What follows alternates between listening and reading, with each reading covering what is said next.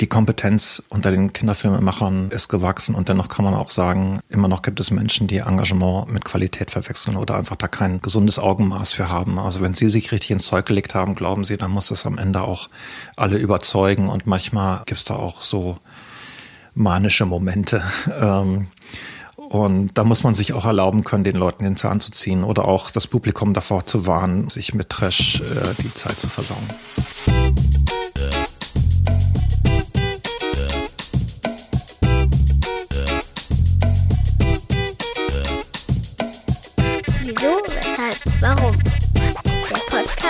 Über Kindermedien.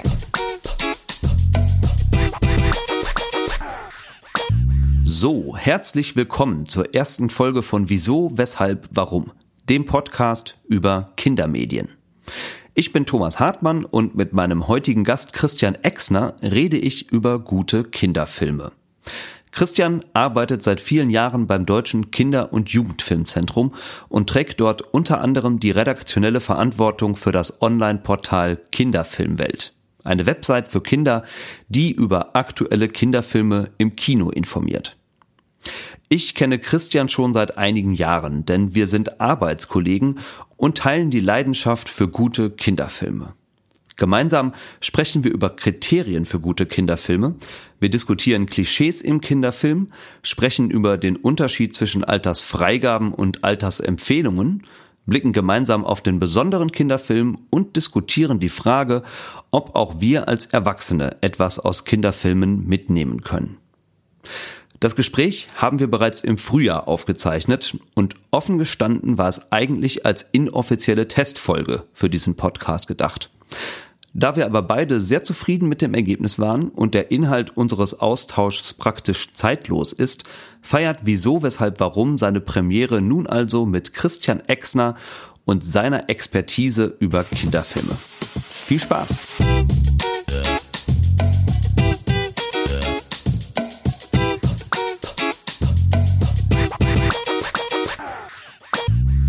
Ja, hallo Christian. Schön, dass du dabei bist bei der ersten Folge von Wieso, Weshalb, Warum. Hi. Hallo und gerne. Das ist ja die erste Folge dieses Podcasts und ich habe mir im Vorfeld ein bisschen Gedanken darüber gemacht, weil sich das, glaube ich, für jeden Podcast so gehört. Man braucht irgendwelche Rituale, die man äh, vielleicht am Anfang beginnen kann, äh, wo man ein bisschen leichter ins Thema kommt und auch gleichzeitig so ein bisschen spielerischen Einstieg hat. Und deswegen habe ich hier so dilettantisch unterm Handtuch versteckt was auf den Tisch gestellt und du darfst gerne mal das Handtuch wegziehen und dir anschauen, was sich darunter okay. verbirgt. Das vielleicht auch kommentieren. Vorsichtig sein, das knistert Na, du kannst schon. nichts kaputt machen. Oh. All die bunten Sachen, die man im Supermarkt findet und wo Kinder sofort zugreifen. Brausepulver. Ein Haufen Kindergetränke, genau. Mhm. Ähm, ich weiß nicht, wie es dir geht. Ich äh, kenne einige davon noch aus meiner eigenen Kindheit. Du möglicherweise auch. Capri-Sonne hat mich manches Mal gerettet. ja, speziell in den Sommerferien. Ja. Mein Anliegen an dich wäre, such dir doch vielleicht einfach mal ein Getränk aus. Irgendwas trinken müssen wir sowieso und äh, mhm. äh, vielleicht gibt es irgendeine konkrete Kindheitserinnerung, die du mit einem dieser Getränke verbindest und mit uns teilen oh, möchtest. Ja. Es ist auf jeden Fall der, wie nennt man das? Das ist äh, Zitronentee. Granulat, ja. War gar nicht so leicht zu finden. Ja, also Zeug, finde Das war das Zeug, das eigentlich verlockend lecker schmeckte in meiner Kindheit. Und das mir meine Mutter eigentlich verboten hatte, weil da irgendwas äh, an Droge drin war. Also wahrscheinlich Spuren von Koffein. Äh, also wahrscheinlich ist nichts Gutes drin, aber ich habe es auch wirklich äh, literweise getrunken in meiner Kindheit. Ja. Ja, Pass Eistee. auf, folgender Vorschlag. Äh, hier stehen zwei Gläser, ich habe auch ein bisschen Wasser hier. Mhm. Bereite du uns doch mal so zwei Drinks vor und ich werde in der Zwischenzeit mal versuchen, zusammenzufassen, wer du eigentlich bist, beziehungsweise was du so ja. gemacht hast. Und du darfst gerne ähm, mich unterbrechen, es gibt jetzt ergänzen. Störgeräusche, weil ich ohne... Ja, so ein paar Störgeräusche sind, glaube ich, sind erlaubt. Ohne Löffel klacken muss. Ach stimmt, ein Löffel zum Umrühren wäre noch gut gewesen. Na gut, dann haben wir jetzt nicht. Dann wird es ein bisschen klumpig. Ja. Christian, du hast Erziehungswissenschaft, Pädagogik studiert. Irgendwann mal, sag mal kurz wo, das wusste ich nicht mehr, ehrlich gesagt. In Bielefeld, In Bielefeld, an der Uni Bielefeld. Okay. Und ja, also unter den Pädagogen, die alle ein bisschen hippiesk waren zu meiner Zeit, galt es so als der Karrierestudiengang, wenn man das Wahlpflichtfach, so hieß es, glaube ich, Medienwelt. Dann hatte man sich auf Erfolg programmiert. Ich verstehe. Okay, also du machst äh, heute betreibst du unter anderem ja als Redakteur das Portal Kinderfilmwelt. Darauf kommen wir nachher noch mal mehr zu sprechen. Ich will mal aber kurz ein bisschen auflisten, was du denn in den letzten Jahren beruflich so gemacht hast. Da kommt auch einiges zusammen, ehrlich gesagt. Wahrscheinlich stimmt die Chronologie nicht so ganz, also aber jedenfalls ähm, definitiv kein Eistee-Mixer. Das sieht hier gerade nicht gut aus. Im Zweifelsfall können wir auch immer noch zur Capri-Sonne oder was ich auch sehr schön finde zum Dreh- und Trink greifen. Das äh, ist auch ein richtig ekelhaftes Zeug. Also, du hast ähm, beim Internationalen Kinderfilmfestival Lukas in Frankfurt mitgearbeitet oder ist auch mitverantwortet teilweise. Beim Kölner Kinderfilmfest Cinepens. Du warst Mitglied in der Kinder- und Jugendfilmjury bei den Nordischen Filmtagen in Lübeck, mehrere Male auch, soweit ich weiß. Du warst äh, Mitglied in der Jury des Internationalen Kinder- und Jugendfilms CIFISH, glaube ich, heißt es. Ja, Internationales Kinder- und Jugendfilmzentrum und CIFISH ist dann ein Akronym aus vielen französischen ja. Wörtern. Okay, alles klar.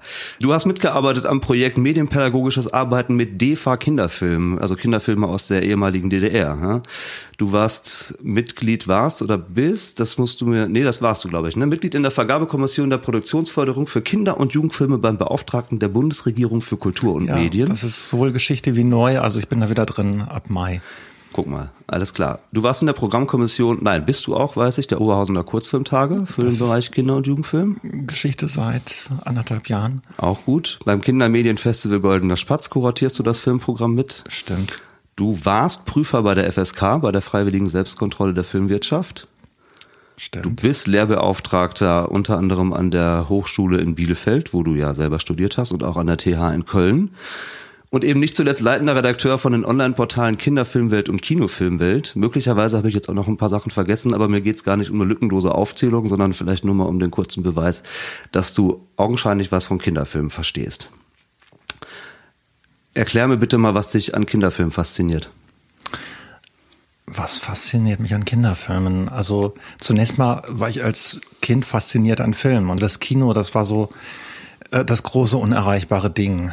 Und es gab so Momente in meiner Kindheit, wo sich Bilder eingeprägt haben. Ich glaube, das geht vielen so. Zumindest begegne ich bei meiner Arbeit nicht nur Kindern, äh, denen ich schöne Programme im Kino zum Beispiel zeigen möchte, sondern auch Erwachsenen, die manchmal ein Leben lang als fixe Idee Bilder im Kopf haben von Kinderfilmen. Und solche Bilder von so magischen Momenten habe ich auch. Aber ich glaube auch nicht, dass mein Weg vorgezeichnet war. Also irgendwo hatte ich als Jugendlicher auch so Vorstellungen von, ich möchte eigentlich ein Kreativer sein, also ein Künstler. Und meine Eltern sagten, nein, brotloser Beruf. Und dann habe ich das brotlose Studium Pädagogik gewählt. Aber Pädagogen sind kreative Menschen. Also unter den ja, Mitstreiterinnen und Mitstreitern gibt es so namhafte Menschen wie Cornelia Funke oder wie Gildo Horn zum Beispiel.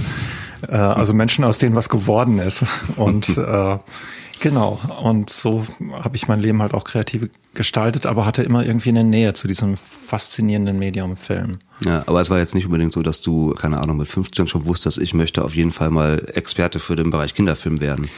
Nee, und ich glaube, das wusste ich auch sehr viel später noch nicht. Also eigentlich war das äh, ja so ein Schnupperpraktikum, das dann aber auch intensiv war, direkt beim Deutschen Kinder- und Jugendfilmzentrum. Und da habe ich einfach einige Menschen getroffen, die das äh, sehr positiv gelebt haben. Also ich war so beeindruckt, wie viel Filme äh, diese Kolleginnen und Kollegen im Kopf hatten, äh, worüber sie reden konnten, wie sie sich fachlich äh, gefetzt haben über die Wertung und Interpretation äh, unterschiedlicher Szenen, aber vor allen Dingen äh, immer hatten die immer das Gefühl, ähm, wir wollen Kindern die bestmöglichen Kinoerlebnisse mhm. organisieren auf unterschiedliche Weise, ob jetzt besonderes Event auf einem Rheinschiff oder in einem Zirkuszelt oder eben bei einem Festival, wo internationale Gäste zu Besuch kommen und wo vor allen Dingen die Filmemacher so das Medium transparent machen, indem sie was über die Entstehung erzählen. Das war ja, äh, bevor es DVDs und Making-ofs gab, äh, einfach was sehr Exklusives. Ja. Und das hat mich so reingezogen. Also ich glaube, es waren speziell Kinderfilmfestivals, wo eben der Kontakt zu den Kreativen, den Filmemacherinnen und Filmemachern, also zu der Zeit, wo es bei mir anfing, waren es tatsächlich noch überwiegend Männer muss man einfach so sagen. Ähm, das hat sich verändert. Aber gerade dieser Kontakt zu den Kreativen, die ich für unheimlich sensible und talentierte Menschen gehalten habe, die ganz große Welten aufbauen in ihren Werken und ja, das eben ja. auch dann äh, wenn sie es können, ähm, so bauen, dass Kinder Zugänge zu ihren Fantasiewelten finden. Da kommen wir nachher nochmal drauf, beziehungsweise vielleicht auch jetzt schon mal, weil ich habe eine wahrscheinlich viel zu allgemeine Frage jetzt direkt zum Einstieg nochmal an dich. Wenn ich als Vater oder Mutter von Kindern mir überlege, ich will jetzt ins Kino gehen, auf welche Kriterien habe ich denn zu achten? Was macht einen guten Kinderfilm aus? Und mal Prost zwischenzeitlich hier. Der ja. C hat sich noch nicht ganz aufgelöst, aber okay. Wir, also. hm. Geil. Schmeckt sehr lecker. Mhm.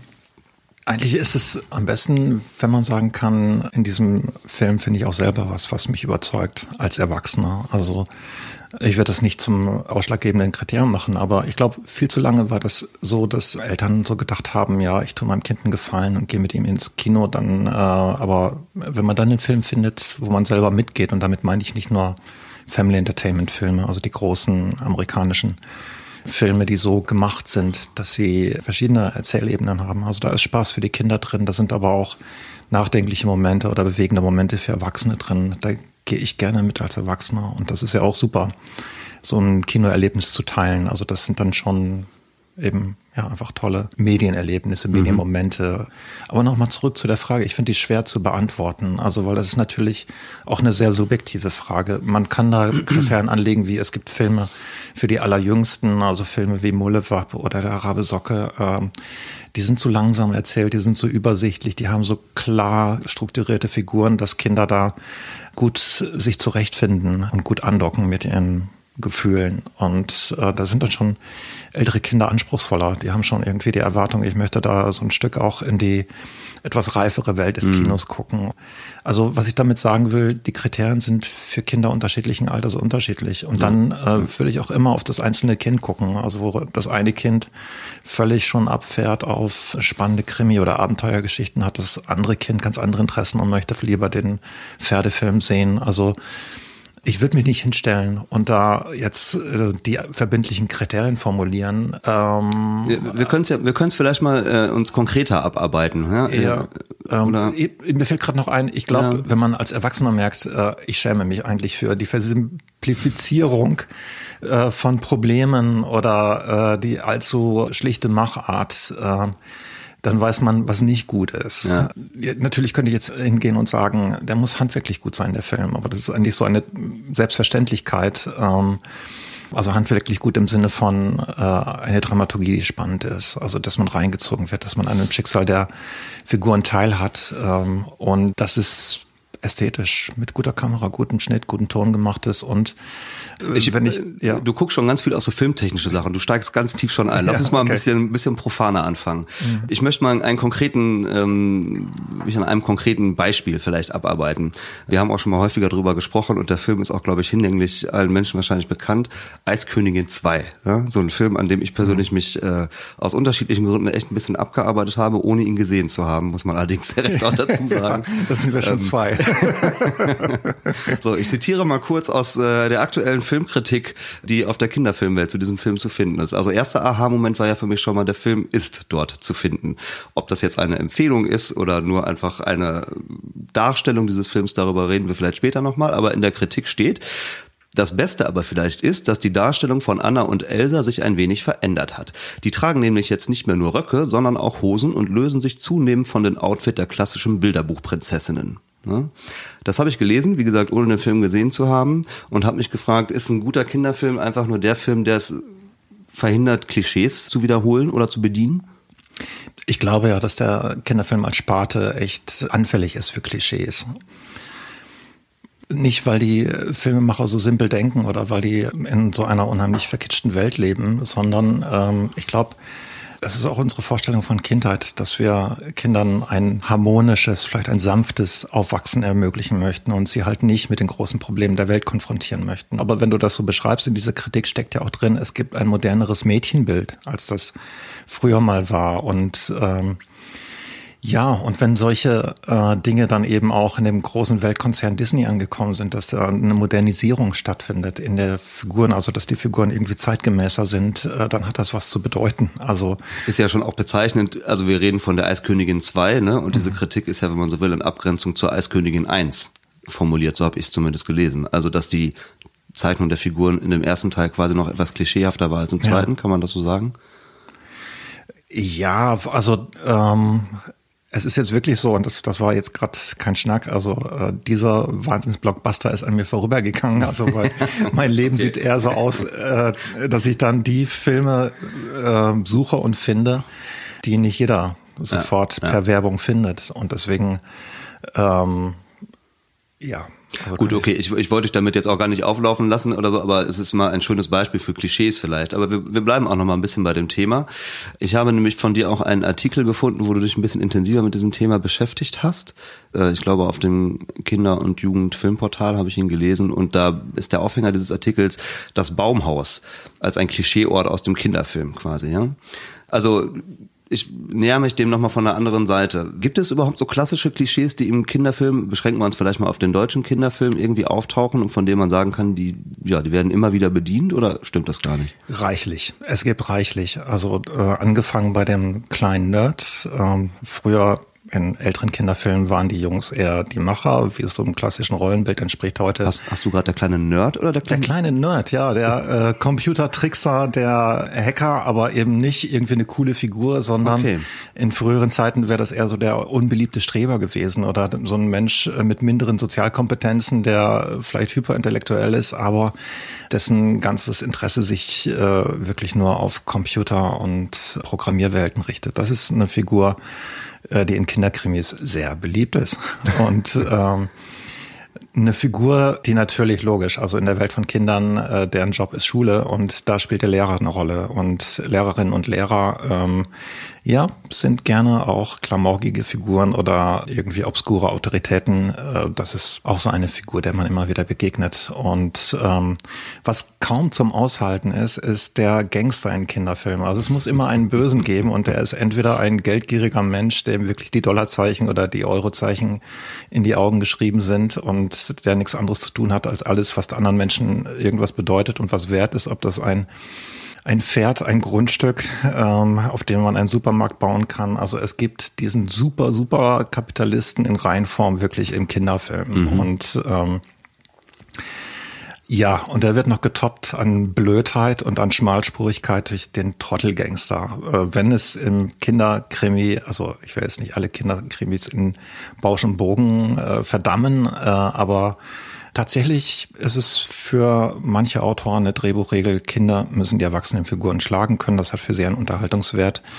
Und das ist schrecklich, also weil es eigentlich auch für Kinder durchschaubar ist, dass mhm. diese Erwachsenen im Film sich meilenweit von dem entfernt haben, wie Erwachsene mhm. sonst im Leben sind und dass die so ähm, ja eigentlich nicht wirklich irgendwie Antagonisten oder Gegner sind, an denen man sich abarbeiten muss. Und was dann auch einfach für so eine Krimi-Erzählung, es wäre doch viel spannender, wenn die Gangster nicht so doof wären, dass man ihnen sofort ihre Absichten ansieht und ihre Strategien noch dümmer sind, als die Kinder sich überhaupt äh, ja. vorstellen können. Weil du hast ja jetzt auch durch deine vielfältigen Tätigkeiten durchaus auch einen Blick außerhalb des deutschen Filmmarktes, also kennst auch internationale Kinderfilmproduktion. Sind das deutsche Klischees, die du gerade beschreibst, oder gilt das für den Kinderfilm auch im internationalen Vergleich? Das ist schon äh, sehr durchgängig, wobei man aber auch sagen muss, äh, im internationalen Vergleich du spürst ein unterschiedliches Verständnis oder Verhältnis zu Kindern. Also manche äh, Länder, die eine große Filmtradition haben, äh, und damit meine ich jetzt eben nicht nur die USA mit ihrem Family Entertainment Konzept, sondern auch in Frankreich äh, ist es so, dass die Welt der Kinder und der Erwachsenen im Kino gar nicht so getrennt ist. Mit anderen Worten, den Kindern wird da viel mehr zugemutet und zugetraut, dass sie komplexere Filme sehen und welche, die nicht unbedingt äh, ja so die Erwartungen eines Kinderfilms erfüllen. Oder wiederum äh, sehr lange vorbildhaft äh, waren Kinderfilme aus Skandinavien, die manchmal auch sowas wie Kindheitsfilme sind, indem sie über Aufwachsen, größer werden erzählen, auch äh, im Bewusstsein der Probleme, die dabei für Kinder auftauchen. Und da wirklich in der Wahrnehmungswelt von Kindern zu sein, ähm, das ist für Deutschland immer noch was Besonderes. Also weil in Deutschland ist das oft so, dass irgendwie ein gesellschaftlicher Auftrag im Kinderfilm abgearbeitet wird. In den 90ern war zum Beispiel irgendwie das Thema Umweltsünden sehr präsent. Also da sollten wir Kinderfilm mhm. die Kinder alle zu ähm, ja, umweltbewussten Menschen so ein bisschen erzogen werden. Äh, mit Hast du Beispiele Film. dafür? Also ein Film, der dazu ähm, einfällt? Die Spur der grünen Fässer zum Beispiel, da ging es um Giftfässer. Äh, natürlich äh, Ich bin mir ziemlich sicher, dass da wieder einer dieser Kapitalisten im Spiel war. und ähm, ja, und die Kinder in einer Krimi-Handlung die Welt wieder ja. in Ordnung bringen. Ja. Ähm, in unserer heutigen Zeit, keine Überraschung, spielt da zum Beispiel das Thema Klimawandel auch eine Rolle. Und ähm, das finde ich durchaus anspruchsvoll und auch gut natürlich. Die Frage ist, wie baut man das ein in eine Geschichte, wo eben Kinder diejenigen sind, die handeln und ähm, ja, in deren Welt das auch passt. Also dass es nicht irgendwo aufgepropft ist und von außen in die Geschichte reinkommt, weil man das gerade für äh, unheimlich wichtig hält, äh, in irgendeiner Form. Mhm äh, Kindern eine Aufklärung oder ein Engagement in den Kopf zu pflanzen. Also äh, ich finde schon, dass man auch den Anspruch, dass ein Film ein schönes ästhetisches Erlebnis sein soll oder ein dramaturgischer ähm, ja, eine Dramaturgie haben soll, die nicht einfach so einen Lehrplan erfüllt, sondern die einen erstmal in eine faszinierende Welt mit auch offenen Enden und Ausgängen ja. ähm, reinführt. Dieser Gedankenansatz, finde ich wichtiger als mit einer Voreinstellung. Du hast vorhin jetzt schon mal so einen äh, Begriff gedroppt, den ich nochmal aufgreife. Du hast vom Kindheitsfilm gesprochen. Lass uns mal mindestens drei Begriffe gerade durchdeklinieren, die ich auch von dir gelernt habe in der Unterscheidung, nämlich äh, den Kinderfilm, den Kindheitsfilm und den kindergeeigneten Film, hast du es, glaube ich, genannt. Ne? Ja. Fangen wir doch mal beim Kinderfilm an. Was ist denn ein Kinderfilm per Definition? Ein Kinderfilm ist derjenige, der von vornherein von den Produzenten als Kinderfilm gemeint ist. Das heißt, er will genau das Publikum haben, Kinder und ähm, die wie soll man sagen, die Filmwissenschaft ist sich da nicht ganz einig. Ist das ein Hypergenre, mit dem wir es da zu tun haben, weil der Kinderfilm hat ja viele Subgenre, zum Beispiel den Kinderkrimi, den das Märchenfilm, den Abenteuerfilm, den Tierfreundschaftsfilm und so weiter. Es ist auf jeden Fall ein Film, wo Kinder als Helden der Geschichte voll und ganz im Mittelpunkt stehen. Mhm. Von ihnen geht die Initiative aus. Sie sind in fast jeder Szene zu sehen. Äh, sie stehen im Mittelpunkt. Und wenn sie gut gemacht sind, erzählen sie auf Augenhöhe. Und das ist dann mit der Kameraperspektive auch wirklich buchstäblich gemeint. Also ein Filmemacher, der die Kamera höher stellt, also auf die Erwachsenenhöhe, hat den falschen Blickwinkel auf die Kinder. Und mhm. die Kinder haben eine andere Sichtweise der Welt. Also wenn man ähm, solche simplen Kriterien anlegt, dann merkt man sehr schnell, also welcher Film das Konzept Kinderfilm mhm. wirklich voll und ganz erfüllt. Dann grenzen wir doch dazu mal den Kindheitsfilm ab. Der Kindheitsfilm ist einer, der erstmal vordergründig über Kindheit erzählt. Also wir haben da gerade im aktuellen Kino zwei super Beispiele. Als Hitler das rosa Kaninchenstahl ist eine Jugendbuch, eine Literaturverfilmung autobiografisch von Judith Kerr, die über ihre Kindheit in der Migration erzählt, äh, auf der Flucht von den Nationalsozialisten. Dieser Film von Caroline Link erzählt über eine Kindheit in einer spezifischen Zeit unter spezifischen Umständen und ist als Film so gemacht, dass er sich in erster Linie an Erwachsene richtet. Mhm. Aber schon das Buch ist so angelegt, dass ein Kind eben erzählt. Und so ist es auch im Film. Also wir haben die Kinderperspektive.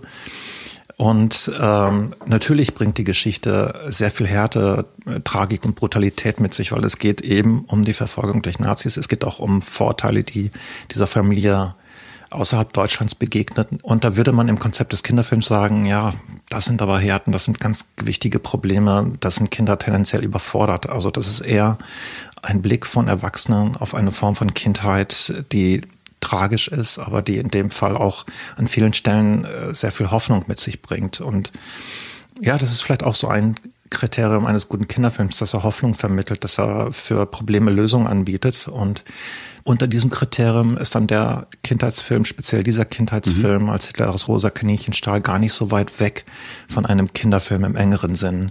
Gibt es noch andere Filme, die du... Ähm, ich denke bei Kindheitsfilmen ganz doll auch an Billy Elliot. Also äh, ich schätze weder der Regisseur Stephen Daldry noch irgendein Produzent und auch keine Kinomacher haben, als der Film entstand und rauskam, daran gedacht, dass er für Kinder geeignet sein könnte. Er erzählt von dem jungen Billy, der in einem Arbeitermilieu in Nordengland aufwächst und dessen Leben schwierig ist, weil die Familie, Vater, Bruder sind im Bergbau. Bergbau wird bestreikt, die schlimme Thatcher-Ära, äh, wo, wo es Arbeiter wirklich schwer haben, wo es die Familie auch schwer hat und die Mutter ist zudem gestorben. Und äh, in diesem Milieu ist Billy quasi darauf festgelegt vom Vater, dass er Boxen lernen soll. Das ist der Sport eines richtigen Kerls und das ist auch die Art, eine Lebenseinstellung zu haben, sich irgendwie durchboxen zu müssen. Billy entdeckt das Balletttanzen für sich. Mhm. Und das ist völlig gegen die Rollenerwartung. Und es ist wahnsinnig klasse erzählt. Warum erzähle ich diesen ganzen Film? Ich glaube, viele kennen ihn und halten ihn für einen Kultfilm und Klassiker. Ähm, was ist da passiert? Also nachdem der Film im Kino rauskam und ihn ähm, viele gesehen haben und eben unter diesen vielen waren auch welche, die Kinderfilmveranstaltungen organisieren, die haben sich gedacht, okay, was ist an diesem Film ähm, so, dass es nicht für Kinder geeignet oder verständlich wäre. Also der mhm. Film erzählt über Kindheit, erzählt über einen besonderen Jungen, will dabei ganz, ganz viel über ein Milieu erzählen. Äh, er macht es so, dass es auch für Kinder nachvollziehbar und verständlich ist. Der einzige Punkt, den man vielleicht erklären muss, ist, was ist ein Streik? Das ist jetzt nicht direkt äh, Lerngegenstand in der, der vierten Klasse oder ja, so. Das lernst, ja. das lernst du später. Ähm, aber mehr gibt es da nicht an Hürden für Kinder. Und ich glaube, dass die, oder ich glaube das nicht nur, ich weiß es, als man diesen Film in Kinderprogrammen gezeigt hat, gab es großartige Reaktionen.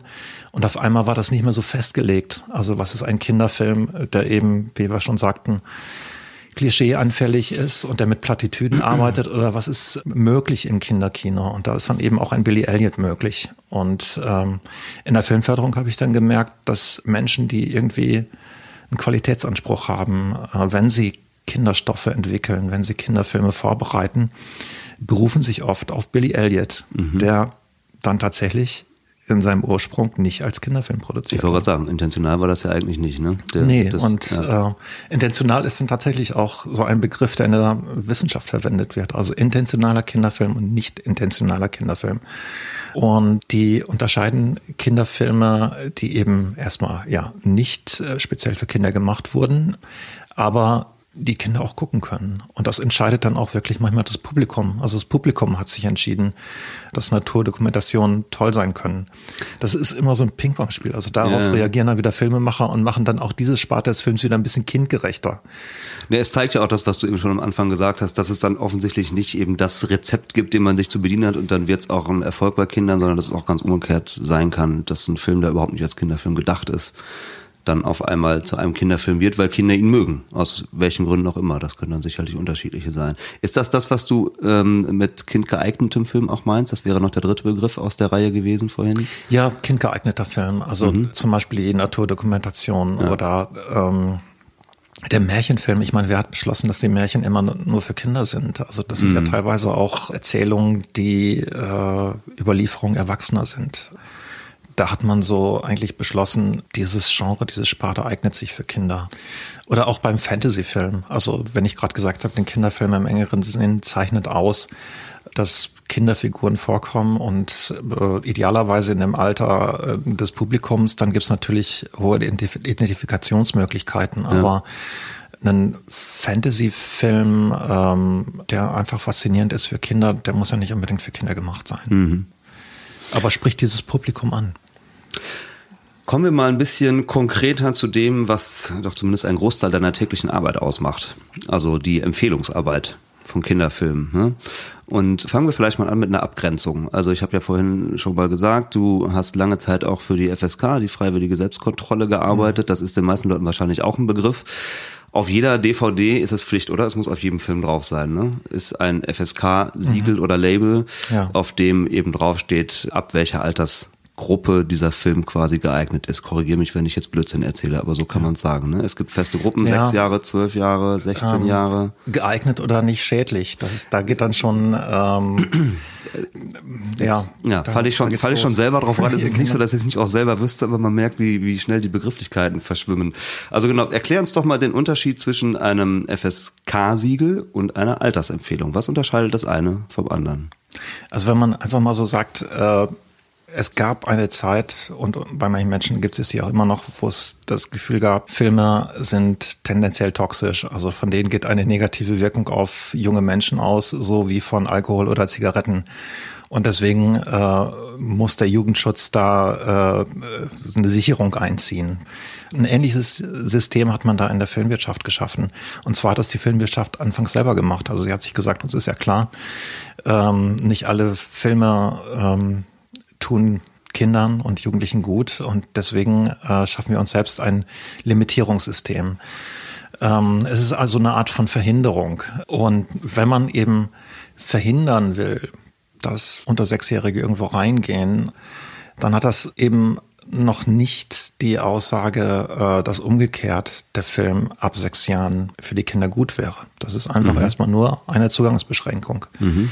diese FSK. Und ähm, aber eben dieses Label ist gerade auf äh, DVD-Covern so wahnsinnig groß, dass wenn man sich mit diesem System nicht so doll beschäftigt, man immer denkt, ja, irgendwie ist das jetzt ein pädagogischer Qualitätsausdruck, also ein Siegel wie bei Lebensmitteln ein Prädikatsiegel. Ja, man erlebt das ja häufig im Alltag, du wahrscheinlich noch viel mehr als ich, aber ich krieg's bei Eltern auch immer wieder mal mit irgendwie. Dann gehen die mit ihren Kindern in Filme, weil da ja FSK 6 draufsteht genau. und das heißt dann ja, mit meiner siebenjährigen Tochter getestet, kann ich da reingehen. So. Getestet und für gut für von für Sechsjährige. Ne? Das kann aber auch äh, Film ab Null sein und der handelt von dem Frankfurter Bankensystem und wir Erwachsene kriegen Grusel, weil was machen da mit unserem Geld und mit der Zukunft unserer Gesellschaft und für Kinder ist es Gähn, aber ja. es ist FSK Null, weil das tut dem Kind ja nicht weh. Ja. Ähm, und ähm, das andere, also Altersempfehlungen, äh, ist ein ganz anderer Ansatz. Also ähm, wir möchten, äh, dass Kinder ja, möglichst ergiebiges, möglichst äh, ansprechendes Erlebnis mit dem Film haben.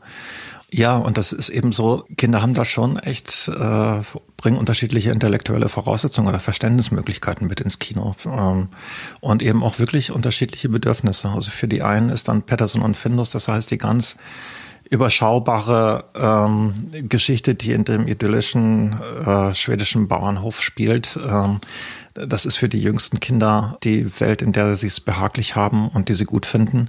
Und da sagen dann acht, neunjährige echt gern langweilig und Patterson mhm. ist ein schrulliger Typ, äh, interessiert mich nicht. Für die gibt es andere Filme und genau da wollen wir Signale setzen. Also unsere Altersempfehlungen sind dann viel feiner gefächert und viel abgestufter und sind eigentlich Maßschneiderungen für jeden einzelnen Film. Und wenn wir dann sagen, ja, das optimale Alter für Film XY wäre dann zum Beispiel ab neun Jahre haben wir auch noch nicht gesagt, äh, dass dieser Film besonders gut ist. Er kann gut sein, aber er muss nicht unbedingt. Er ist halt für ein spezielles Alter gemacht. Das kann man dann ja. sagen. Also es ist nicht unbedingt Empfehlung im Sinne von, das ist ein Müsste gehaltsvoller, qualitativer nee. Film, sondern einfach erstmal eine Empfehlung für eine bestimmte Altersgruppe. Genau. Ja. Und im Idealfall haben wir beides. Also wir haben eine mhm. spitzenmäßige Kritik und sagen, äh, müssen alle unbedingt sehen und bringen einen weiter ähm, und haben dann dazu auch das optimale Alter. Also da, wo es bei Kindern anfängt, dass sie sagen, da docke ich an in der Geschichte und finde das klasse. Ich werde noch mal so ein bisschen pathetisch vielleicht, indem ich dich aber auch nochmal selber zitiere. Einen schönen Satz, den ich von dir mal aufgeschnappt habe. Der Satz Kinder sind die Zukunft war schon immer falsch. Hast du auch mal geschrieben. Äh, ich hoffe, du weißt auch noch in welchem ja, Kontext. Ja. Ähm, also ähm, ja, kannst du mal noch mal ein bisschen erklären, was du mit diesem Satz meinst und was das überhaupt dann mit Kinderfilm zu tun hat? Also es war ja früher so, dass äh, Kino eher so eine Veranstaltung von Jugendlichen war und das äh, Kino ähm, ja hatte ähm, zwar vorübergehend Krisen, als das Fernsehen kam, jetzt gerade steckt es wieder in der Krise und das wieder die Frage ganz groß, wie können wir dieses junge Publikum wieder zurückholen, dass er jetzt vielleicht irgendwo ist. Da gibt es viele Spekulationen. Sitzen sie den ganzen Tag am Computer und machen Computerspiele oder ist Streaming gerade das große Ding? Ich glaube ja, dass, also wer sich für Filme interessiert, streamt oder geht ins Kino. Aber wie auch immer, die Kinowirtschaft möchte sich also die Zukunft sichern, indem sie sich die Jugend sichern, wenn man das so sagt. Also äh, Jugendarbeit im Sinne von äh, Kunden von morgen finde ich das sehr obskur, weil Kinder leben heute und ähm, und haben einen Anspruch auf eine eigene Kultur und auf ähm, ja darauf, äh, dass ihnen das Kino hier und jetzt Spaß macht. Und mhm. ähm, das ist so, ähm, ich finde das grundverkehrt. Also als wenn das eine Fehlinvestition wäre, wenn man ein Kind mit Kinderkino gepimpert hat und es geht dann als Erwachsene nicht mehr ins Kino. Ja, dann hat es aber eine schöne Kindheit gehabt. Also, mein Gott. Ja, ja. Also ich bleibe mal ein bisschen bei den naiven Fragen, ja. Ähm, vielleicht nochmal, um es ganz kurz zu erläutern. Also die Kinderfilmwelt ist am Ende ein Online-Portal für Kinder, vor allen Dingen konzipiert, auf dem ihr Filmkritiken veröffentlicht über aktuelle Kinderfilmproduktionen, auch über ältere. Also es gibt auch ein umfangreiches Archiv und aktuelle DVD-Produktionen oder Veröffentlichungen sind da auch rezensiert. Und ihr sprecht eben eine konkrete Altersempfehlung aus für diesen Film. Es gibt noch eine Menge drumherum, aber das ist so der Kern des Angebots, richtig? Oder würdest du es nochmal anders umschreiben? Ja, also ähm, der Kern ist, dass wir eben auch wirklich Filmkritiken schreiben über Filme mit Programmlänge und das ist dann mhm. Ähm, ja, der klassische Spielfilm und vor allen Dingen der Film, der im Kino präsentiert ja. wird. Also es gäbe da echt noch vieles, vieles, was wir auch behandeln könnten. Also tolle TV-Serien für die Kleinsten mhm. oder geniale Kurzfilme, die es auch gibt. Äh, aber das dickste Ding, glaube ich, ist in der Wahrnehmung von den meisten immer noch der Spielfilm und im Idealfall äh, findet er im Kino statt. So, und an dem Punkt wollte ich jetzt eigentlich kommen. Also es ist ja noch nicht unbedingt so, dass äh, Kinder jetzt, keine Ahnung, Zeitung lesen oder sich im Internet über Kinofilme ähm, informieren. In der Regel sind ja dann die Eltern Eltern die Gatekeeper, wie es immer so schön heißt, ja. Mhm. Wissen Eltern einfach zu wenig über Kinderfilme, dass es dann tatsächlich so ein Angebot braucht? Also sind, sind die zu doof oder so? um es jetzt mal etwas fies zu sagen? Nee, ich glaube, Eltern sind nicht zu doof. Also speziell die nicht, die sich grundsätzlich auch für Film interessieren. Aber ich glaube, Eltern sind auch ähm, sehr anspruchsvoll und immer anspruchsvoller, was auch den Umgang mit Medien angeht. Und dann eben auch muss man einfach wissen, ey, Kinobesuch mit der Familie kann ein teures Vergnügen werden. Also wenn das eine mehrköpfige Familie ist, inklusive dessen, was dazu kommt mhm. an äh, Getränken und Knabbereien, kann da schon mal ein Huni über den Tisch gehen. Und dann möchte man wirklich einen Treffer landen bei der Programmauswahl. Und deswegen ist das Informations- und Orientierungsbedürfnis immer größer. Und Gott sei Dank, also gibt es heute vielleicht noch unter der, äh, ja, gibt es heute, glaube ich, eher nicht mehr. Also es, äh, ich habe es zumindest noch erlebt, dass es so eine ganz große Grundskepsis gegenüber Medien gab. Ähm, eben wirklich, da sind wir wieder zurück bei der FSK dass von den Medien tendenziell nichts Gutes ausgeht und dass man diese Zeiten, die man sie schaut, limitieren muss, würde ich auch heute immer noch empfehlen. Also sich nicht nur Medien hinzugeben, sondern auch andere Erlebnisse zu haben, andere Freizeiterlebnisse. Aber dass man grundsätzlich so den Film in Richtung äh, Popkultur rückt und da nichts Gutes vermutet, dieses Verständnis hat sich geändert. Ich glaube, viele Eltern haben heute wirklich. Äh, Selbst über Popkultur denkt man heute durchaus positiv. Ja, denkt man positiv, ja. ist auch klasse. Also klar, und das durchmischt sich auch immer. Also auch das Kino ist irgendwie ein Kind der Popkultur, äh, kann aber eben auch ganz große Kunst sein und auch das ist kein Widerspruch oder kein Gegensatz. Ja. Macht ihr auf der anderen Seite, gibt's auch Verrisse auf eurer Seite? Finde ich die da? Also ja, ähm, äh, wenn ich so auch irgendwie sage, so kritisch, die, die Welt des Kinderfilms ist so sanft und zu behüten und so harmonisch, muss ich ehrlich sagen, wir sind auch so ein bisschen wie die Religionslehrer. Wir geben nicht so gerne schlechte Noten. Manche Filme haben es verdient, aber ich kotze mich dann lieber in meiner Klischee-Kolumne aus, als dass ich ähm, Filmen schlechte Note gebe, weil ich komme mir dann manchmal so vor, wie ich bevormunde dann eben auch diejenigen, die dann doch was in dem Film gut finden. Oder aber auch, äh, also Respekt vor all denjenigen, die sich äh, das aufladen, dass die so eine Produktion sich aufbürden und das wagen, einfach einen Kinderfilm zu machen. Mhm. Das ist echt ein großes Engagement, eine große Leistung. Und da sollte man, finde ich, mit äh, tadelnden Worten äh, sich eher ein bisschen zurückhalten, aber mit lobenden Worten ganz groß sein.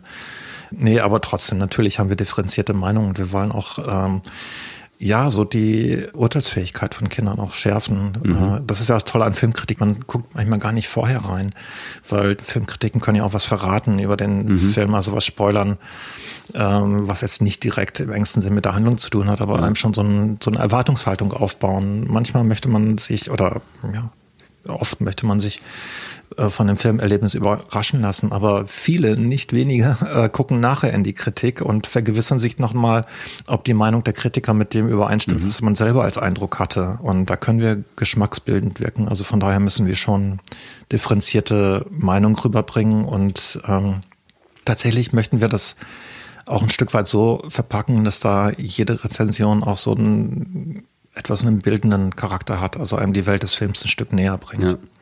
Ja, ich hatte mich nämlich auch nochmal so gefragt, als ich so drüber geguckt habe, ob es, klingt auch etwas hochtrabend, ob es moralisch gerechtfertigt ist, Kinderfilme zu kritisieren. Also zu kritisieren im Sinne von, sie wirklich schlecht zu machen. Oder ob man nicht vielmehr das Engagement, das grundsätzlich ja vielleicht erstmal dahinter steckt, grundsätzlich ja. loben muss um dann vielleicht nochmal differenzierter zu sagen, da hätte er besser sein können, aber es ist ja was anderes als zu sagen, mhm.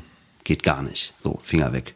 Also ich finde, die Kompetenz unter den Kinderfilmemachern äh, ist gewachsen und dennoch kann man auch sagen, also immer noch gibt es Menschen, die Engagement mit Qualität verwechseln oder einfach da kein hm. gesundes Augenmaß für haben. Also wenn sie sich richtig ins Zeug gelegt haben, glauben sie, dann muss das am Ende auch alle überzeugen und manchmal äh, gibt es da auch so manische Momente.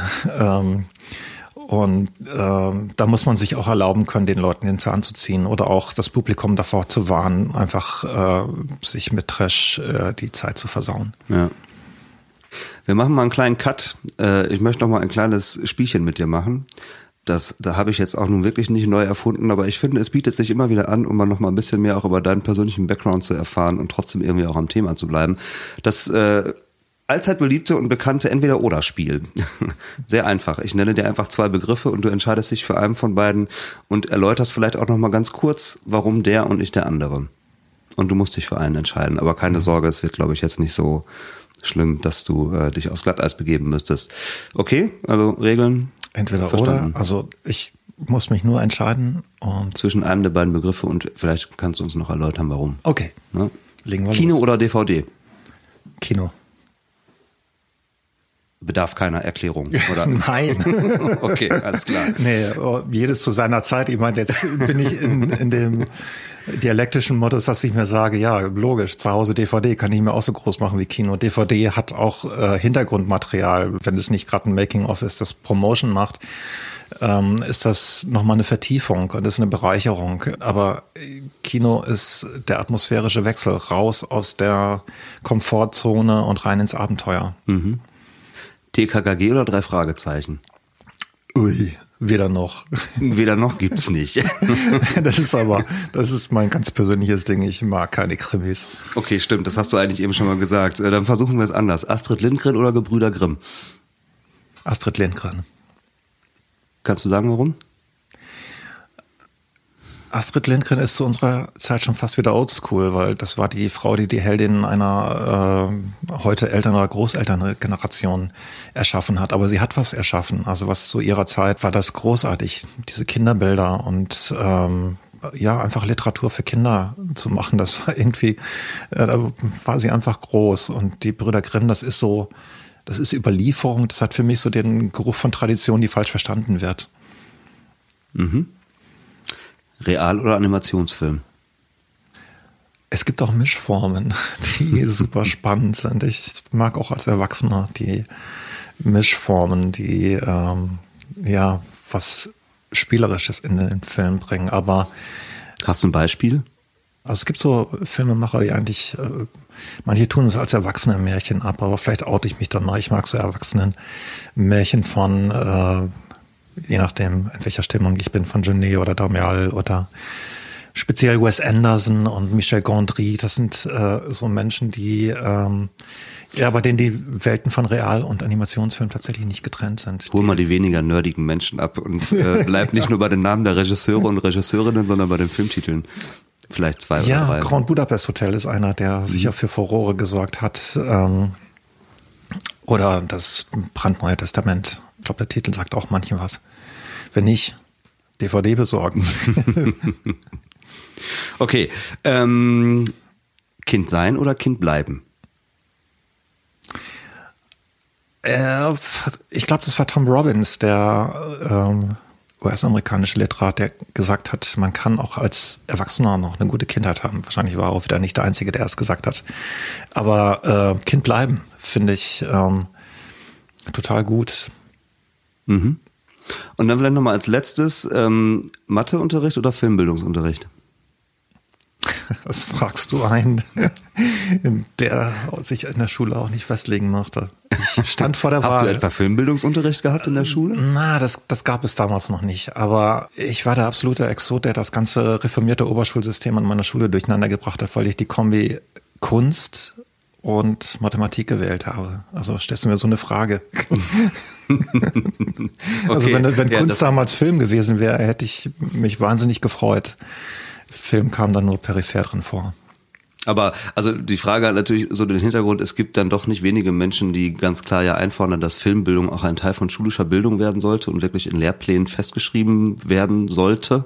Hm. Würdest du das unterstützen oder würdest du ja sagen, na ja, Film gehört ins Kino, aber nicht in die Schule? Film ist tatsächlich nicht so ganz schulkompatibel. Also die Schule wird da durcheinandergewirbelt, weil Film ist eben nicht 45 Minuten lang, da geht schon los. Ich finde aber auf jeden Fall ist Medienbildung eine Grundkompetenz in unserer Gesellschaft und die ist ebenso wichtig wie Mathematik. Also deswegen ist das auch keine Entweder-oder-Frage. Also irgendeine Form, nicht irgendeine Form, eine bessere Form von Film- und Medienbildung äh, muss in die Schule. Und da gibt's ja auch schon längst drüber politische Beschlüsse. In der Umsetzung äh, kann man sagen, äh, das kreative Chaos ist auch genau richtig. Kurz gesagt ist das eigentlich die Konsequenz von einem politisch verantwortlichen Menschen in Frankreich, der auch nach Deutschland reingewirkt hat und gesagt hat, Film stört immer in der Schule, aber genau diese Störung ist produktiv man kann da auch anders rangehen und kann sagen, ja, verändern wir doch mal äh, den Unterricht und machen da Projekte draus oder gehen anders mhm. ran. Ähm, wir haben ja buchstäblich die Medien in der Hand und sie werden unkreativ genutzt, zum Beispiel. Also ich finde, das ist nicht der äh, größte Ausdruck von Kreativität, wenn man das Smartphone meistens zur Selbstinszenierung oder als Mitteilungsmedium versteht. Mhm. Ähm, wir können da weitergehen. Also wir können die Erzählmöglichkeiten des Mediums oder auch äh, die Möglichkeiten, sich ästhetische Welten zu öffnen, viel, viel stärker nutzen. Und wir müssen es auch sogar. Also in den 70er Jahren war immer dieser Manipulationsansatz ganz groß. Die Medienindustrie drückt uns Weltbilder auf, die verdreht sind oder die von mhm. Interessen mhm. gesteuert sind. Also ja, ich bin da kein stramm Linker, aber äh, ich finde, das hat immer noch Relevanz und auch daran müssen wir an der Schule arbeiten. Ja. Okay, nähern wir uns nochmal im letzten thematischen Block, wenn man so möchte. Du hast vorhin schon mal davon gesprochen, dass du den Eindruck hast, dass äh, sich speziell Filmemacherinnen und Filmemacher zunehmend spezialisieren, wenn sie sich dann auch konkret mit dem Genre Kinderfilm beschäftigen. Ähm, und es ist ja tatsächlich auch so, dass es institutionelle Strukturen hierzulande dafür gibt, die die wenigsten womöglich kennen. Ne? Also du magst das vielleicht nochmal ergänzen können, aber es gibt den Förderverein Deutscher Kinderfilm schon seit 40 Jahren, glaube ich, ne, wenn ich richtig im Bilde bin. Seit fast 20 Jahren gibt es die Kinderfilmförderung des Kuratoriums junger deutscher Film.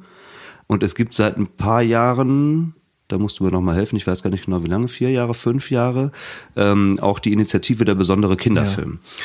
Kannst du mal erklären, was sich mit letztgenannter Initiative verknüpft, was da für eine Idee dran hängt? Ja, also diese Initiative habe ich anfangs als eine Art Lobbyarbeit erlebt. Also, oder vielleicht erlaubt mir dann doch noch mal einen kleinen Exkurs zu machen, etwas weiter auszuholen, weil ähm, nur kurz. Okay. also ich versuche es in ganz groben Strichen. Kinderkino lag, ich sag mal, in den 80er, 90er Jahren ziemlich da nieder. Also wenn wir irgendwie ein, zwei Filme in Deutschland hatten, dann ähm, war das schon irgendwie das Normale. Und dann kam äh, Caroline Link, dann kam ein Kester-Remake, das ziemlich gut gelungen war und auf einmal ähm, oder nicht auf einmal, es fiel in die Zeit, wo auch das Kino wieder ganz groß wurde mit Multiplexen, Cinemaxen und so weiter. Und da passierte etwas, was spektakulär war. Also das hätte man in der Sparte Kinderfilm nicht erwartet. Es gibt auf einmal Zuschauerzahlen, wo so ein Film sich richtig rechnet. Und äh, man auch aus diesem Erfolg ablesen konnte, was sind die Erfolgsfaktoren. Und danach entstand so etwas, ja, auf der einen Seite tolle Kinderfilme, aber auch welche, die sehr rezepthaft waren. Also man nehme ein erfolgreiches Kinderbuch. Und man nehme dazu äh, bekannte Schauspieler aus dem Fernsehen und man nehme dazu äh, tatata, also, also rezepthaft, äh, also vielleicht das richtige Genre oder wie auch immer. Das heißt, es entstanden sowas wie Kinderfilmmarken, die äh, ja, also wenn es jetzt zum Beispiel um Literaturverfilmung geht, weiß man im Grunde ja ein Stück weit vorher schon, was man bekommt.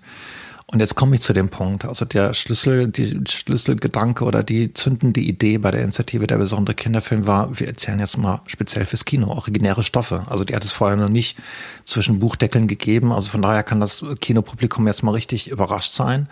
Und ähm, die Autoren und Autorinnen werden entfesselt. Also sie müssen sich dann nicht an irgendetwas Vorstrukturiertes halten, sondern können wirklich sagen, das Kino hat seine eigene Kraft. Wir können große Leinwandbilder ent entwerfen. Also da machen wir es nochmal ganz besonders. Und mit diesem Ansatz originäre Stoffe ähm, haben sich dann viele Förderer, weil äh, das ist ein sehr komplexes System in Deutschland, mhm. äh, verabredet an einen Tisch gesetzt, das kann man fast wörtlich sagen, ähm, eine Verabredung getroffen und gesagt, ähm, wir widmen uns mal dieser Idee, diesem Konzept. Das legen nicht alle gleich aus, also da gibt es viele Verständigungsprozesse, aber es gibt Ergebnisse. Es gibt inzwischen sechs Filme, die nach diesem Konzept produziert wurden und die sehen beileibe nicht alle gleich aus. Also mhm. es sind ganz unterschiedliche Filme von einer äh, Indianerfilmparodie. Indianer, das ist dann auch schon, ja, also Da sind wir wieder ähm, bei den Klischees. Sind wir bei den Klischees, ja. genau. Magst, magst aber, du die Filmtitel mal ähm, sagen? Winnetous Sohn, der versucht nämlich da genau bei einem Klischee anzusetzen und das zu brechen. Ja. Und das gelingt ihm ein Stück weit ganz gut. Ähm, das war der Auftakt dieser mhm. ähm, besonderen Kinderfilme. Und es ging weiter mit Entegut, eine Geschichte von äh, zwei vietnamesischen Mädchen, die so mehr oder weniger auf sich gestellt sind und ihre Stärke ausspielen müssen, ähm, indem sie Imbiss selber betreiben. Mhm in Eigenregie, während Mutter gerade sich um ihre Mutter kümmert. Es ging weiter mit einem, da fand ich wirklich, das war nicht nur eine originäre, sondern originelle Idee auf Augenhöhe. Ein Junge glaubt, er habe Vater und Mutter verloren, lebt im Heim und bekommt dann durch einen Brief, den er findet, einen Hinweis, dass er einen Vater hat. Und dieser Vater ist kleinwüchsig äh, und dann hängt dieser Junge wirklich zwischen Birke und Borke, zwischen Enthusiasmus, endlich habe ich mein Heimdasein hinter mir und habe sowas wie Familie, aber dieser Vater entspricht nicht meinen Erwartungen. Mhm. Da ist wirklich Zündstoff drin in der Geschichte und die ist psychologisch sehr genau erzählt und das hatte so eine Qualität, äh, ich glaube wirklich, die hat man davor im Kinderfilm selten gesehen. Mhm. Ja, und das ging weiter mit zwei weiteren Filmen. Invisible Sue ist noch, glaube ich, der letzte. War der oder? jüngste Film, der, genau. Der eher so ein bisschen Richtung Science Fiction geht. Eine Superheldinnen-Geschichte. Ja. Also das zeigt auch die Bandbreite. Wir hatten da jetzt mit auf Augenhöhe ein, äh, ja, ein Gegenwartsdrama, kann man eigentlich sagen. Und Invisible Sue geht dann wieder ähm, voll in die Fantasy- und Superheldinnenwelt. Das sind schon Kontraste ja. und das sind reizvolle Kontraste auch. Aber man kann schon auch sagen, ähm, das sind jetzt nicht die Kinderfilme in der Liga von äh, Patterson und Findus oder so. Also was heißt in der Liga? Aber das, ja, das Zielpublikum ist schon ein bisschen älter. Ne? Wird vielleicht noch kommen, also weil dieses Konzept jetzt so nach ähm, den ersten Erfolgen ähm, dann eben auch äh, seinen Kriterienkatalog erweitert hat. Also inzwischen können auch Animationsfilme eingereicht oder gefördert werden. Ähm, es wird vielleicht kommen, also dass da auch mhm. Filme für die, aber nee, tatsächlich, äh, das stand auch in den Statuten, dass zunächst mal der Film für sechs bis zwölfjährige gemeint war in dieser Förderinitiative. Ähm, ein Film habe ich noch nicht genannt, unheimlich perfekte Freunde, mhm. der hat einen super Ansatz, also weil der eben auch in dem Fantasy äh, Genre etwas erzählen wollte. Und ich glaube, es ist ihm auch gelungen, über so einen Bildungsperfektionismus, der alle Leute ein bisschen fimmelig macht, also speziell Eltern, äh, die dann zeitweilig auch als Helikoptereltern irgendwie diffamiert wurden. Oder für die kann dieser Film unheimlich krampflösend sein, weil der äh, auf einer sehr unterhaltsamen Spur erzählt, äh, wie Kinder sich durch einen Zauber den perfekten Doppelgänger erschaffen und dieser Doppelgänger wie so eine faustische Figur sich gegen sie wendet. Ähm, mhm. Klingt ein bisschen düster, ist aber tatsächlich sehr spritzig und unterhaltsam erzählt ja. und ich finde, ja. er ist echt krampflösend. Also all diejenigen, die Angst haben, dass ihr Kind in der Schule irgendwie abgehängt wird oder sie noch mehr tun müssen äh, und auch die, die Kinder, die mit den Leistungserwartungen irgendwie ein Problem haben, kann der Film ziemlich entspannen. Ja. Wenigstens vorübergehend vielleicht. also man merkt ja schon, wenn man dich jetzt so erzählen hört, äh, es wird doch relativ viel Aufwand betrieben, kann man sagen, zumindest im Vergleich zu vor vielleicht 20 Jahren oder so, was den Kinderfilm angeht, nicht nur in Deutschland, sondern auch mindestens europaweit. Würdest also ja, und das ähm, ich finde das gerade besonders schön zu erleben, dass sich speziell auch in Deutschland was entwickelt. Also ja. früher so aus der Perspektive von äh, der Christian, der ich war, der eben bei internationalen Festivals äh, Programme zusammengestellt hat. Ähm, da äh, fühlt es sich immer gut an, äh, schöne skandinavische Filme zu bekommen oder Filme aus Ländern zu entdecken, ähm, die ja einfach toll und mitreißend sind. Gibt's und dann äh, hatte man immer so, so ein bisschen das Gefühl, äh, warum sind wir in Deutschland da so gehemmt? Also ja. warum ist unser Kinderfilm so matt, so bieder eigentlich? Würdest du dir zutrauen zu sagen, es gibt eine ähm, Filmnation, die ist uns meilenweit voraus und sowas wie ein leuchtendes Vorbild für den deutschen Kinderfilm? Naja, die meisten hätten bis vor wenigen Jahren gesagt, es ist auf jeden Fall, es ist Schweden.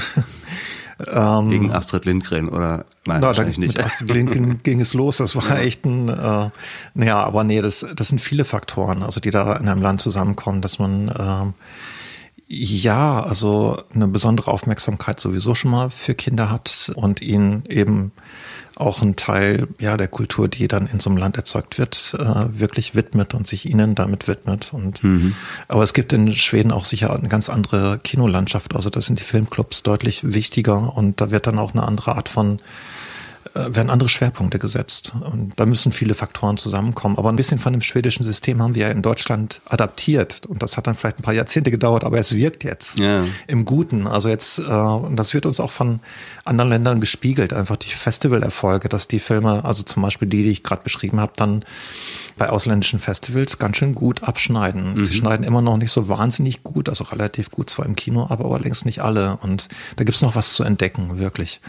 Aber die Festivallandschaft ist eine Sache, das ist, wenn man so will, naja, das sind meistens auch Publikumsfestivals, aber trotzdem bleibt man auch so ein bisschen unter sich. Mhm. Erreichen die dann aber auch wirklich ein breites Publikum? Kann man sagen, dass der Kinderfilm in Deutschland mehr Leute erreicht als vor, weiß ich nicht, zehn Jahren?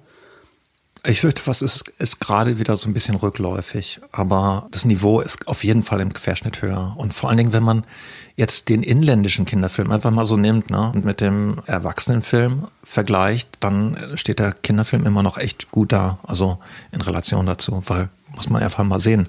Es gibt halt weniger Kinder als Erwachsene, von daher ist ein, sind so Zahlen von ein paar hunderttausend Zuschauern schon sehr bedeutend. Und ja, wenn ich gerade so den Kinderfilm als Bieder bezeichnet habe, ich glaube tatsächlich irgendwie im Guten und im Schlechten hängt uns äh, die Geschichte des Biedermeier noch etwas nach. also die äh, Zeit, in der vielleicht dann auch Märchen und Mythen ganz groß waren oder die Romantik in Deutschland ganz groß war. Also Biedermeier meine ich tatsächlich. Also wenn ich auf die äh, auf den Kinderfilm im Querschnitt in Deutschland gucke, kriege ich so das Gefühl, ähm, es ist nicht nur ein bisschen naive Malerei, die da waltet, also in der Figurengestaltung und in dem, wie man Dinge harmonischer und sanfter macht und etwas farbenfroher macht und damit Optimismus verbreiten will, sondern es ist auch ein Verständnis von Kindheit, das Kinder sehr im Privaten abschirmt. Also wir lassen viele Störungen von außen äh, mal außen vor.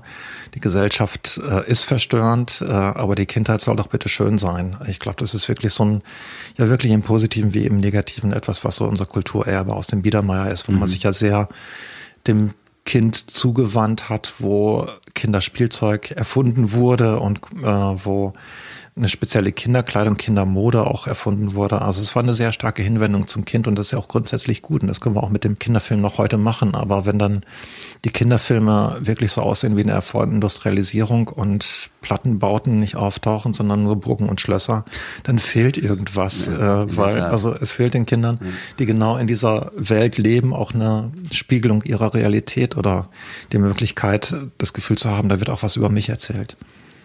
Ich greife mal zum Schluss nochmal einen Gedanken auf, den du ganz am Anfang auch schon mal kurz platziert hattest. Ähm, was können denn Erwachsene aus einem guten Kinderfilm mitnehmen? Sind Kinderfilme überhaupt was für Erwachsene? Oder muss ich mich darauf einstellen, wenn ich mein Kind ins Kino begleite, dass ich mich 90 Minuten langweilen werde?